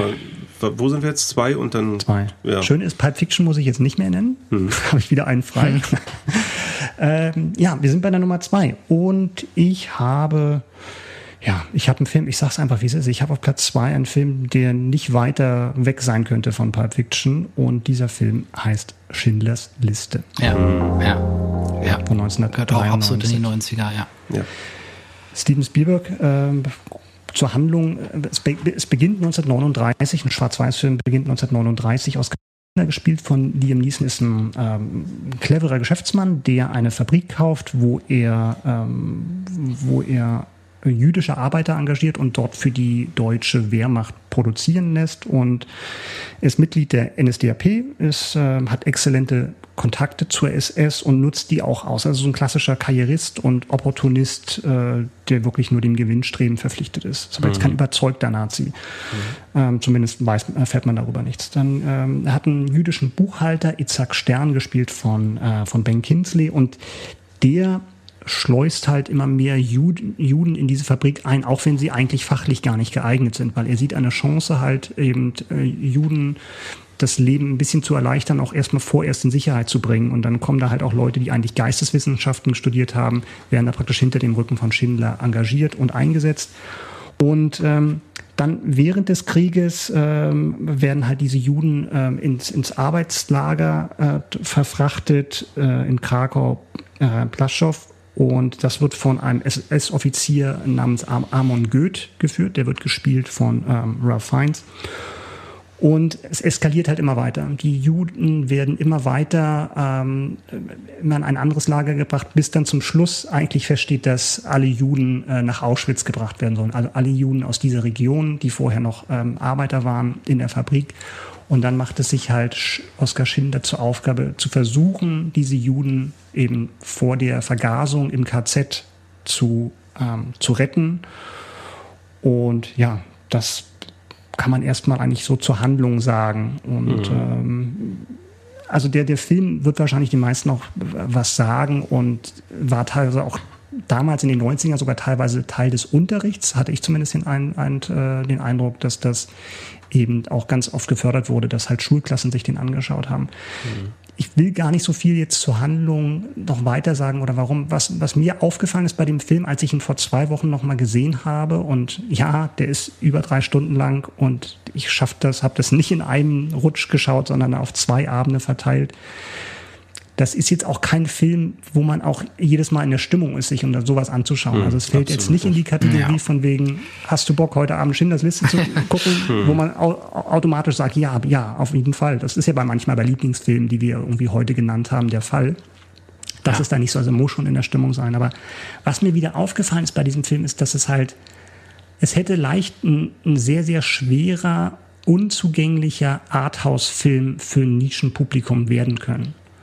Und dann diese Kombination zu haben mit einem äh, wirklich wahrscheinlich einen einzigartigen Erzähler und äh, Storyteller-Talent wie Steven Spielberg, wurde es etwas, was trotz dieses schweren Themas und der Trauer da drin eben zu einem hoffnungsvollen und sehr, sehr zugänglichen Film, trotz dieser großen Länge und äh, Spiellänge von über drei Stunden mhm. geworden ist. Und das fand ich tatsächlich faszinierend, eben diese, dieser Balance zu halten zwischen schwerem Thema und trotzdem eben ähm, das so zu machen, dass du trotzdem gern am Ball bleibst und wissen willst, wie diese Geschichte und dieses Schicksal der Leute ausgeht. Ja, fantastische Wahl. Also ich habe das ja eingangs gesagt, ich habe mir das so ein bisschen zurechtgeschwurbelt, wie ich mit dieser 90er äh, Top 3 um, umgehe. Ähm, Schindlers Liste würde wahrscheinlich einen Platz auf einer anderen Top 3 bei mir äh, einnehmen, mhm. über die wir heute Abend nicht reden. Top, Top 3 Schwarz-Weiß-Filme. Top 3 Schwarz-Weiß-Filme mit äh, Ralph Fiennes. Ähm, ja. Aber äh, Micha, du, du kennst ja, du kennst ja auch meine meine Verehrung für diesen Film. Ich glaube, mhm. ähm, Ver Verehrung trifft es da trifft es da äh, ganz gut, weil es gibt Momente, wo man vielleicht einfach irgendwo sagt, ja, ich, ich bin, bin jetzt zugänglich mal wieder für diese, für diese sehr, sehr schwere äh, Thematik. Und ähm, es gibt viele Momente, wo man fast schon froh ist, dass der Film in Schwarz-Weiß ist, weil mhm. also auch da ist die ist die Gewaltdarstellung natürlich sehr explizit, ja und mhm. sehr mir, mir geht das immer wieder so, bei mir schnürt sich wirklich so der Hals zu, weil ich natürlich weiß, dass das alles genau so passiert sein wird oder in, äh, in hunderttausenden Fällen anders, aber ähnlich passiert ist. Und mhm. ähm, du hast völlig recht, da ist was ganz, ganz Großes gelungen im, im Umgang mit diesem Thema und auch den Aspekt der Hoffnung unterzubringen, das ist wirklich wirklich gut gelungen. In all dieser, in all diesem Chaos, in all dieser, in all dieser Grausamkeit trotzdem irgendwo noch dieses, dieses kleine Licht da irgendwie unterzubringen, dass, dass, dass es auch, auch erzählerisch, ja, also auch von der, wie, wie diese, diese Geschichte erzählt ist, ähm, sehr, sehr gut gelungen. Was ihm ja kurioserweise dann auch vorgeworfen wurde, dem Film und Spielberg auch selbst, auch von mhm. jüdischen Verbänden damals. Mhm. Das ist halt gesagt, das ist eigentlich, es, es, es verbietet sich über den Holocaust einen Film der Hoffnung zu machen oder einen Film über das Überleben. Und ich mhm. glaube, das ist genau der Fehler, weil du mhm. eben viel mehr Leute erreichst, indem du eine so eine Geschichte erzählst, die eben ja, die natürlich dir teilweise bei manchen Szenen die die Kehle zuschnürt und wo du auch eigentlich nicht mehr weiterschauen willst oder sowas. Mhm. Aber der Film schafft es auf, auf wirklich erstaunliche Weise, das immer wieder zu drehen, dass du trotzdem dabei bleibst und halt nicht so deprimiert bist, dass du abschaltest. Ich sehe das genauso. Ja. Und ich meine, der Film wurde ja weltweit in unterschiedlichster Art und Weise von, von, von Medien, in den Medien, von Personen und Personengruppen und Organisationen kontroverst mhm. diskutiert. Mhm. Ich muss immer an Viktor Frankl denken, ja. ein, auch ein ähm, Überlebender des Holocaust äh, und der Psychiater geworden ist danach äh, und dessen ganze äh, Existenzanalyse also der quasi ein Begründer eines ganzen ähm, Strangs der Psycho, äh, der Psychiatrie geworden ist, mhm. von die, also basierend auf diesem Gedanken in, im KZ quasi im Holocaust, durch die Erfahrungen des Holocausts, daraus Kraft und Stärke zu schöpfen. Mhm. Ähm, und, und eben die Hoffnung trotzdem da zu haben, Ja zum Leben sagen, trotzdem Ja zum Leben sagen. Ne? Mhm. Und ähm, das ist für mich immer so ähm, auch so eine gewisse Verbindung. Deswegen, und das, das damals kannte ich den noch gar nicht, den Frankel. Ähm, aber das, da, da muss ich immer heute so dran denken. Und ich finde das eine ganz, ganz tolle Message. Trotzdem hat der Film natürlich was höchst erschüttert und trauriges. Und mhm. ich, ich muss ganz ehrlich sagen, ich ertappe mich selten in der, in der, in der Laune sozusagen, mhm. den, den sozusagen nochmal einzuschieben. Und mhm. das war jetzt auch in der Vorbereitung so. Mhm. ne, ich habe ein paar Filme geguckt, aber da war es auch so, vielleicht war es auch die Länge, die natürlich auch nochmal mit reinhaut. Mhm. Also ich sage, boah, Das ist erstaunlich. Mir ist wirklich aufgefallen, man, man spürt die Länge nicht finde ich. Also ich habe es zwar dann am zwei Abenden ja. geschaut, aber trotzdem, es gibt, äh, es gibt drei Stunden Filme oder dreieinhalb Stunden Filme, die fühlen sich an, als ob sie eine ganze Woche laufen. Ja. nee, das stimmt. Und das ist hier absolut nicht der Fall. Mhm. Übrigens hatte ja äh, damals der gute Steven Spielberg auch einen ganz äh, dezenten Run, ne? Ja. Also ich meine, ja, das war irgendwie um die Zeit herum kam ja auch noch Jurassic Park, kurz davor, glaube ich. Ja, genau. Also Ultra der Jurassic Park während, während der Dreharbeiten dann nachts Jurassic Park den Schnitt überwacht. Also schon ja, wow. Wahnsinn. erstaunliches das erfordert Jahr. auch. Ja. ja. Castingmäßig natürlich auch. Also Spielberg filmt auch viel mit Handkamera in dem Film, was halt diesen, diesen dokumentarischen Look gibt. Und dazu passt halt auch das Casting, weil es halt da waren ja auch große Stars interessiert, diese Rolle zu spielen. Mhm. Also Harrison Ford hat angeblich die Hauptrolle abgelehnt, des Oscar Schindlers. Und ähm, Kevin Costner wollte gerne, das wollte aber Spielberg dann nicht. Und Bruno Ganz war angeblich auch, hat wohl angeblich auch abgelehnt, mhm. die Hauptrolle. Da hat es, glaube ich, dann mal eher Termingründe gehabt. Und was ich auch spannend fand, also Ralph Fiennes mhm. spielt seine allererste Kinorolle in diesem Film, spielt fantastisch. Wer aber tatsächlich auch angefragt wurde, war Götz George ah, für diese okay, Rolle. Ja. Und der aber dann gesagt hat, er hat sich nicht im Englischen nicht so sicher gefühlt, mhm. dass er sich das zugetraut hätte. Mhm. Also ein schönes Was wäre wenn Gedankenexperiment, da Götz mhm. Georg in diesem Film gesehen zu haben. Ben Kingsley auch, auch, klasse. Ben Kingsley, da war angeblich Dustin Hoffman im Gespräch, der auch mhm. das auch super mhm. gemacht hätte. Aber mhm. auch in den Nebenrollen, wo es dann tatsächlich um die um die, die Figuren, die dann auch, oder die Personen, die dann gerettet wurden, geht. Also ganz toll gecastet, halt nicht irgendwie diese typischen Hollywood-Standards, was das Aussehen und die Ästhetik betrifft, sondern ähm, ja, normale Menschen vom Aussehen. Und das trägt alles dazu bei, dass es halt noch mehr, ähm, noch realistischer wirkt. Mhm. Das Ganze untermalt mit einem auch großartigen Soundtrack von John Williams. Mhm. Ja. Ja, da schluckt man schon ja. mal. Ne? Ja. Jetzt wird es natürlich schwer, den Bogen wieder zu schaffen, aber wenn es einer schafft, dann, dann schafft Björn. es Björn. Also wenn, wenn wir von, von Pulp Fiction einen Bogen gespannt haben, zu Schindlers Liste, dann schaffen wir es auch wieder zurück. Dann schaffen wir es auch wieder zurück, weil wir nehmen einfach den gleichen extremen Schwung in die andere Richtung wieder. Okay. Und hm. ähm, meine Nummer eins ist ein Film, den wir vor kurzem gerade auch schon besprochen haben. ja. Und ich auch lange überlegt habe, ob ich ihn rauslasse, deswegen oder aus anderen Eine Frage Gründen. der Ehre. Frage. Hatten wir den heute schon? Sorry, I wasn't listening. ähm, meine Frau hat zu mir gesagt, bereits bevor wir zusammengekommen sind, wusste ich, dass das dein Lieblingsfilm ist. okay. The Big Lebowski. Ja. Da ist er wieder. Ja. Da ist er Aber wieder. Ich, ich, ich, kann, ich kann ihn nicht weglassen. Ich finde es schön, dass du, dass du das anders als Daniel, der sich sehr, sehr einfach gemacht hat, finde ich, mhm. heute Abend. Mhm. Aber gut, mhm. dass du da noch mal was wählst, was wir schon mal hatten. Mhm. Wenn er das verdient hat, der Film. Mhm. Ihr könnt unsere Hörer auch zu Tode langweilen. Das ist ja auch völlig in Ordnung. ja, indem ja. ihr immer wieder dasselbe nehmt und sagt, ach Menschen, und ja, wenn der läuft, dann bleibe ich hängen. Hm, Gucke ich immer wieder. Ne? Ja. So, also die, die Inhaltszusammenfassung zu The Ihr müsst, müsst doch mal ein bisschen jetzt, flexibel bleiben hier im Kopf. Jetzt, jetzt darf Björn reden. Ja. Genau. Die Inhaltszusammenfassung, ähm, die schneiden wir jetzt kurz aus dem Podcast von vor zwei Folgen rein. Die hatte Micha nämlich da schon gemacht.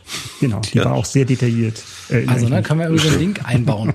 genau. Ähm, mit so einer deswegen, Hafenmusik, wie so eine, mit so einer Hafenmusik wie so eine Traumsequenz vielleicht. Mhm. Genau. so ein Flashback. Ehrlich, ehrlich gesagt, ich, ich weiß nicht, ob es jetzt hier wirklich nochmal eine, eine, ähm, eine Kurzzusammenfassung dieses Films braucht. Wir haben ja gerade vor zwei Folgen schon diese Kurzzusammenfassung gemacht. Deswegen ja, würde ich das an. Welche Folge war das nochmal? Die, die mit den Top 3 Oscar. Ja, Oscar, ähm, Oscar Fehlentscheidung. Genau. Einfach, einfach da reinhören genau. und dann bist genau, du genau. Da haben wir ja, Micha und ich haben da ja den John Goodman nominiert als eine Fehlentscheidung, weil wir gesagt haben, er hätte für seine Rolle als bester Nebendarsteller den Oscar verdient gehabt, für die Rolle als Walter Subcheck mhm. in eben diesem Film. Und da gab es dann auch eine Zusammenfassung. Deswegen möchte ich euch die hier ersparen. Ihr Stammhörer hört ja ohnehin jede Folge, deswegen haben wir da gar kein Thema. Ganz genau. Ich möchte stattdessen lieber mal ein Zitat bringen, was ich total schön finde, von Ian Nathan ähm, von Empire, ah, ja. Hm. der gesagt hat, In a perfect world, all movies would be made by the Coen Brothers. um, ja. Period. Period. Nein, natürlich nicht, weil wir haben ja auch die anderen Granden heute schon genannt, aber die Coen Brothers haben damit, äh, also ist auch so ein bisschen ähnlich wie bei Pulp Fiction, zumindest in der Hinsicht, eine Story produziert, die sehr kreativ ist. Das ist mal was ganz anderes, obwohl es ja angeblich eben sogar auf einer ja, durch wahre Begebenheiten inspiriert ist. Mhm. Also es hattest du glaube ich auch schon mal gesagt, Micha, in dem anderen Podcast. Mhm. Äh, der Dude, also gespielt von Jeff Bridges, ist angelehnt an Jeff Dowd, einen US-amerikanischen Filmproduzenten und Aktivisten, den die äh, Coen-Brüder eben kennen mhm. und den sie da zur Vorlage genommen haben. Und wir haben viel über diesen Film schon gesprochen. Ich ähm, finde, es ist ein unglaublich lustiger Film, ein leichter Film, ein skurriler Film, der eben auch viele, ähm, viele Erzählstränge auch zusammenführt, mhm. ähm, sodass auch da, auch, auch von der gesamten Geschichte und vom Storytelling her Spannung drin bleibt. Wie geht das aus? Äh, gleichzeitig eben tolle visuelle Effekte hat ähm, skurrilst denkbare Charaktere. Wir haben auch kürzlich schon drüber gesprochen, über Jesus zum Beispiel, mhm. gespielt von John Turturro, der ja dann eben auch so ein Spin-off gemacht hat, äh, was weniger erfolgreich war. Philip Seymour Hoffman in einer wirklich auch klasse Rolle, ganz tolle Schauspieler, Julian Moore, irre Ideen. Ja, also alleine die Szenen rund um äh, um, das haben wir vielleicht eben noch nicht so besprochen, ähm, die Kopulation hm. mit Maud Lebowski, äh, gespielt von Julianne Moore, einer, ähm, die auch durch eine reale Person inspiriert ist. Also eine feministische Künstlerin, die irgendwie, also ähm, ja, sich an einer Seilbahn durch ihre, durch ihr Atelier schießen lässt und dann äh, Bilder mit Farbe beschmeißt. äh, und die ja von, von äh, von, Je von, von äh, Jeffrey Lebowski, The Dude, ein Kind haben will. Es ist mhm. auch, auch, auch popkulturell natürlich ein tolles Werk, ne? mit vielen Anspielungen an den Film Noir mhm. und, ähm, und, und auch an Kraftwerk zum Beispiel, die äh, ja, Musikgruppe Kraftwerk. Mhm. Also viele, viele An Anleihen auch aus, dem, aus der Pop- und Filmkultur. Ja. Mhm. Und dieses stilistische Element des MacGuffin, was ich vorhin äh, äh, angesprochen hatte, der Koffer bei Pulp Fiction ist der Teppich bei ah. The Big Lebowski. Also es war okay. als Beispiel da mit aufgeführt. Ne? Wie sagst du mal? really tied the room together. Ich habe gehofft, dass du das sagst. Genau der. Das war der Trigger. ja. Ich meine, wenn man einfach mal sich gut fühlen möchte, dann mhm. empfehle ich ein White Russian mischen, mhm. sich gemütlich hinsetzen, den Film einlegen, den schönen Soundtrack dazu auch nochmal wahrnehmen. auch das hatten wir ja heute schon ein paar Mal. Auch hier viele Klassiker dabei, von Dylan über Mozart und den Gypsy Kings. und einfach genießen, wie entspannt der Dude ist, wie abgefuckt Walter Subcheck ist. Und am Ende glücklich sein. Das ist für mich der Big Lebowski. einfach, Wundervoll. Einfach nur schön. Ja, super war. Und ähm, Hut ab, Björn, dass, dass du diesen schweren Weg gegangen bist im Gegensatz zu mir. Ja. Und äh, ja. Nun stehe ich hier und kann nicht anders. Hm. Ja, also auf der Longlist habe ich ihn auch gehabt. Aber, aber jetzt ja. nochmal zur Shortlist, Micha. Zur Shortlist. So, soll ich jetzt schon? Bitte. Ich habe. Äh, Daniel, was glaubst du, was ich gewählt habe? Ähm, Damit du hier nicht einstehst hier. Die Verurteilten. Ich, ich möchte auch raten. Ja, ja gut möglich. Ja. Ich habe schon gesagt. Um, ähm, Groundhog Day. auch schön. Auch, auch an den habe ich, an den habe ich gar nicht gedacht. Habe ich beide hier auf, auf dem Zettel stehen, habe ich ja. aber beide nicht kommen. Es gibt Heat, Filme, Heat. auch nicht. Es gibt Filme, die sind so gut, dass man beim Schauen, ich weiß nicht, ob ihr dieses Gefühl kennt, man schaut den Film, der Film ist genial und man hat Angst. So, eine Viertelstunde vor Schluss hat man Angst. Nicht, weil der Film zu Ende geht, sondern weil man Angst hat, dass der Filmemacher oder die Filmemacher das Ende versemmeln. Mhm. Und ah. das dann alles, was aufgebaut wird. Man, man hofft wirklich auf das perfekte Ende, um dann, dass diesem Film auch gerecht wird. Mhm. Und das gibt es ganz, ganz selten, finde ich. Und ein Fight Film. Club. Jetzt weiß ich Ein Film? Wie bitte? Jetzt weiß Jetzt weißt du es dann? Ja. Sag mal. Good Will Hunting. Richtig. Mhm. Oh, super, dass du den. Danke. Oh, herrlich. genau, es geht um Good Will Hunting. Ja. Von 97. Ah, wundervoll. Um den bin ich nicht rumgekommen. Mhm. Ja, super. Ich fasse mal kurz die Handlung zusammen, wie es so schön heißt. Es erzählt wird die Geschichte von Will Hunting, gespielt von Matt Damon. Der ist Anfang 20. Ja, es ähm, hat Matt keine Damon. großen Ambitionen. Hm? Was meinst du? Matt Damon. Matt Damon. Mach, mach weiter. Ja, ja leider kein 90er-Film. Mhm. gehört zur Arbeiter, Arbeiterklasse in Boston, lebt ziemlich runtergekommen, in einer runtergekommenen Gegend und hat halt ein paar Kumpels, mit denen er den ganzen Tag abhängt. Ne? Er hat einen, hat einen Job im, in, der, in der Uni, da ist er Hausmeister, aber er lebt halt so in den Tag hinein. Ähm, ist vorbestraft, also gerät auch öfter mal in, in Prügeleien rein und ähm, während dieses Jobs als Hausmeister im MIT stellt äh, ein Professor eine Gleichung an eine Tafel und äh, Will löst diese Gleichung, obwohl das eigentlich für unmöglich gehalten wird, dass er, ähm, dass, dass es überhaupt einer von den Studenten, geschweige denn der Hausmeister schafft. Also wie gesagt, Will geht zur Uni, aber auch nur um dort zu arbeiten als Hausmeister.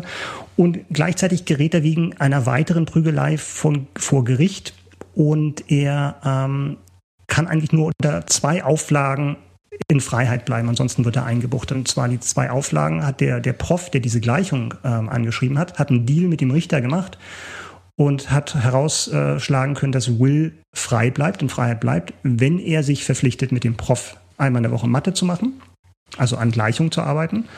Und zweitens, wenn er sich bereit erklärt, eine Therapie zu machen bei einem Psychiater und äh, schweren Herzens will, äh, willigt Will ein und ähm, insbesondere diese, diese Therapiestunden mit dem, äh, mit dem Psychoanalytiker oder Psychiater, gespielt von Robin Williams, äh, bereiten ihm Sorgen, weil er sich dort öffnen muss und das ist er überhaupt nicht gewöhnt und äh, ist da sehr, sehr ablehnend dem gegenüber. Mhm.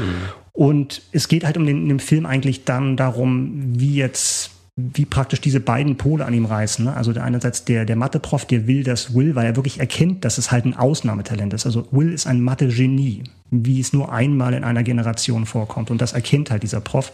Und der will halt, dass er dieses Talent nutzt. Und ähm, der, der Psychiater will eigentlich nur, dass sich Will seinen Komplexen, seinen Ängsten, seiner Vergangenheit stellt und äh, dazu ist Will anfangs noch nicht bereit. Und ähm, als er sich dann auch noch verliebt, der Will, dann äh, eskaliert das alles und mhm. wird zu einem wunder, wunderschönen Film.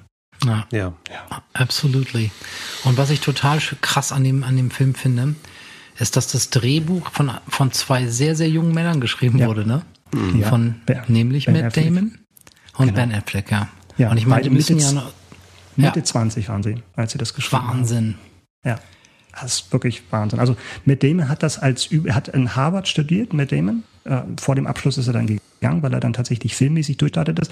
Aber das Drehbuch fing an als eine Hausaufgabe in einem, ich glaube, im Creative Writing äh, Seminar oder so. Und daraus entstand halt dieses Drehbuch, was sie dann über Jahre hinweg äh, weiterentwickelt haben, also beide dann Matt Damon und Ben Affleck und auch sehr viel auch aus der eigenen Biografie haben einfließen lassen und dieses sehr viel improvisierte Dialoge unter Kumpels, die es tatsächlich ins Drehbuch geschafft hat. Anfangs sollte das eigentlich eher ein Thriller werden.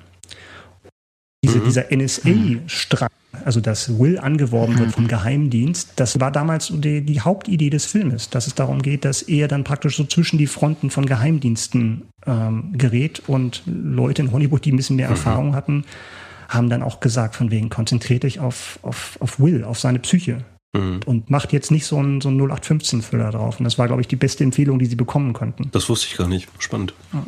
Als dann irgendwie rauskam, also dass dann irgendwie Interesse an diesem Drehbuch entstand und als, als Test, um rauszufinden, welches von den Filmstudios es tatsächlich ernst meinen mit dem Stoff und mit den beiden, weil sie wollten auch gerne diese Hauptrollen spielen und wollten nicht, wie es dann ursprünglich mal geplant war, ersetzt werden durch DiCaprio und Brad Pitt, haben sie in das Drehbuch eine Fake-Szene reingebaut auf Seite 60 und zwar eine Sexszene zwischen Chucky, also gespielt von Ben Affleck, und Will. Völlig unvermittelt mhm. steigen die in die Kiste. Und, mhm. äh, und vielen Gesprächspartner bei den Studios ist das gar nicht aufgefallen. Also die haben gar nicht bis zu Ende gelesen, sondern hatten nur gehört, dass das Drehbuch ist heiß. Wir müssen dazu schlagen. Und mhm. derjenige, der dann irgendwie rückgefragt hat, von wegen, also ich habe nur eine Anmerkung, was, was soll diese Szene dort, mhm. der hat dann den Zuschlag bekommen. Okay, ja, sehr schön. Ja, Micha, das ist eine, das ist eine wirklich grandiose Wahl auf der Nummer 1. Mhm. Auch für mich persönlich in den 90er Jahren einer der schönsten Filme, der auch total berührt mhm. hat damals. Ja. Ähm, Robin Williams, ja. klasse gespielt. Mhm. Matt Damon ohnehin, mhm. ähm, der eine ganz spezielle Atmosphäre auch schafft, mhm. dieser Film. Und ähm, ja, das ist ich bin dir einfach dankbar, dass du den Film jetzt hier, hier genommen hast. Sehr gerne. Ja, ich auch. Dafür bin ich da. Ich auch. Es ist nicht deine Schuld. Ja. es ist, kannst, nicht, ist nicht deine Schuld. Du kannst nichts dafür. Du kannst nichts dafür, so heißt die Übersetzung. Genau. Äh, genau. Ähm, ich habe so innere Kämpfe mit mir ausgefochten, aber das wird euch auch so gegangen sein im, im Vorfeld in der Vorbereitung und ähm, tatsächlich mit Goodwill Hunting habe ich mich ganz, ganz schwer getan. Und dann entschieden, ich packe den halt auf eine andere Top 3 irgendwann mal, wenn wir die dann machen.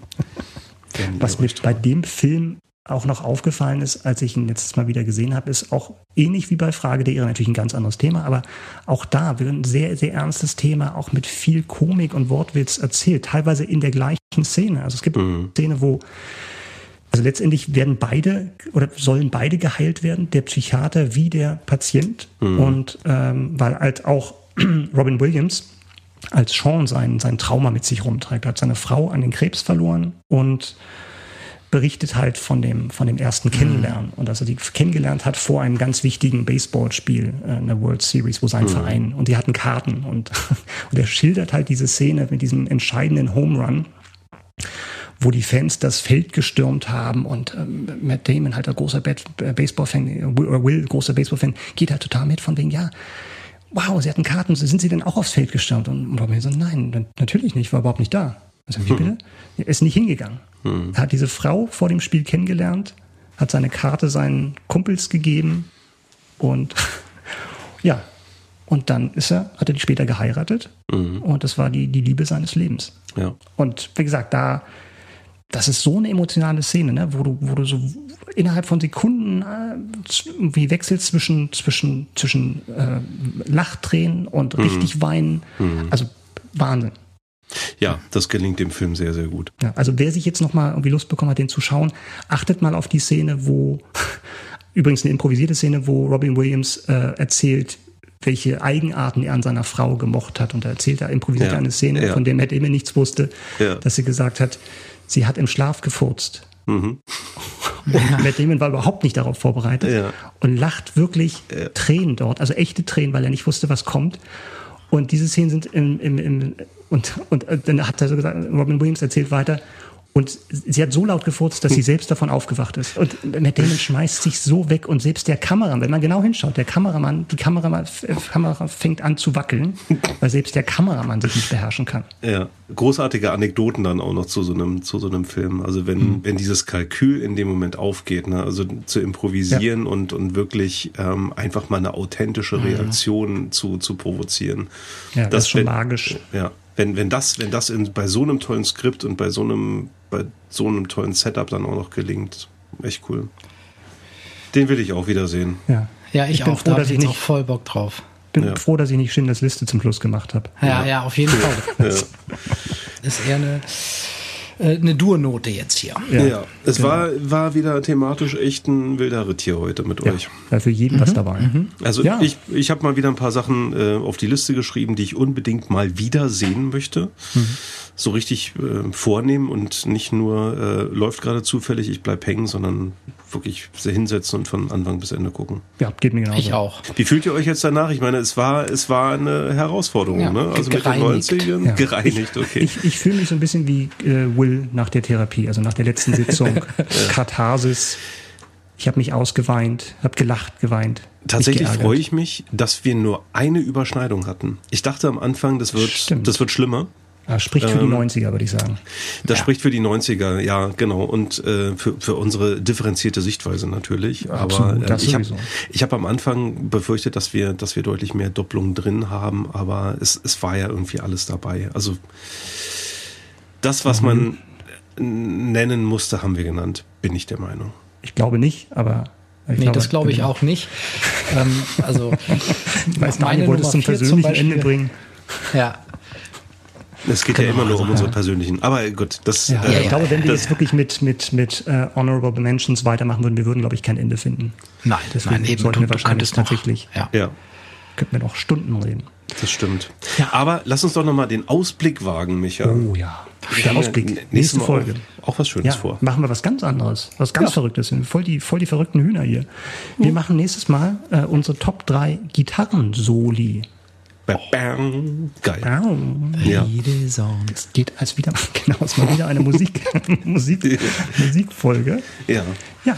Gitarrensoli ist schön. Überlegt da, doch schon mal zu Hause, was bei euch auf der Liste wäre. Ja. Und wenn ihr schon Ideen habt, dann schickt doch eine Mail an meldung.dreipod.de. Da könnt ihr eure, auch eure 90er Jahre Filme nochmal hinterlassen oder wie gesagt eure Gitarrensoli, die könnte man dann in der Folge selbst schon mal ähm, bekannt geben. Und wenn euch das gefallen hat, was ihr heute gehört habt, dann abonniert doch einfach den Kanal. Dann seid ihr immer auf dem neuesten Stand, wenn es eine neue Folge gibt. Und besonders freuen würden wir uns natürlich auch über eine Bewertung. Also ja. wenn ihr einen Apple-Account habt, geht mal zu äh, Apple Podcasts und ja, bewertet unseren Podcast. Das macht es den anderen Leuten noch leichter, uns zu finden, auch die, die uns noch nicht gehört haben. Da wären wir sehr dankbar für. Und wir haben einfach gute Laune, wenn ihr das macht. Das, das ist doch auch was. Ja. Und ihr könnt uns auch gerne äh, Luftgitarrenvideos von euch schicken. äh, das macht, macht zwar in einem, ja, bitte, bitte, ja, bitte nur an Daniel. Das macht zwar in einem Podcast relativ wenig Sinn, aber auch da genau. haben, wir, haben wir einfach gute Laune. Wenn, wenn, ihr, wenn ihr uns nicht nur euer Gitarrensolo nennt, äh, sondern äh, einfach das Ganze dann auch noch performt, das wäre wirklich wundervoll. Zusammen mit einer Bewertung. Dann, Und zwar fünf Sterne. Dankeschön. Dann habt ihr drei, drei alte Männer sehr glücklich gemacht. Ja. Ja, ein Hammes, oder? Ich würde sagen. Mal wieder. Mal wieder. Geht eine Kerbe im Colt. Ja. Super. Danke. Tschüss.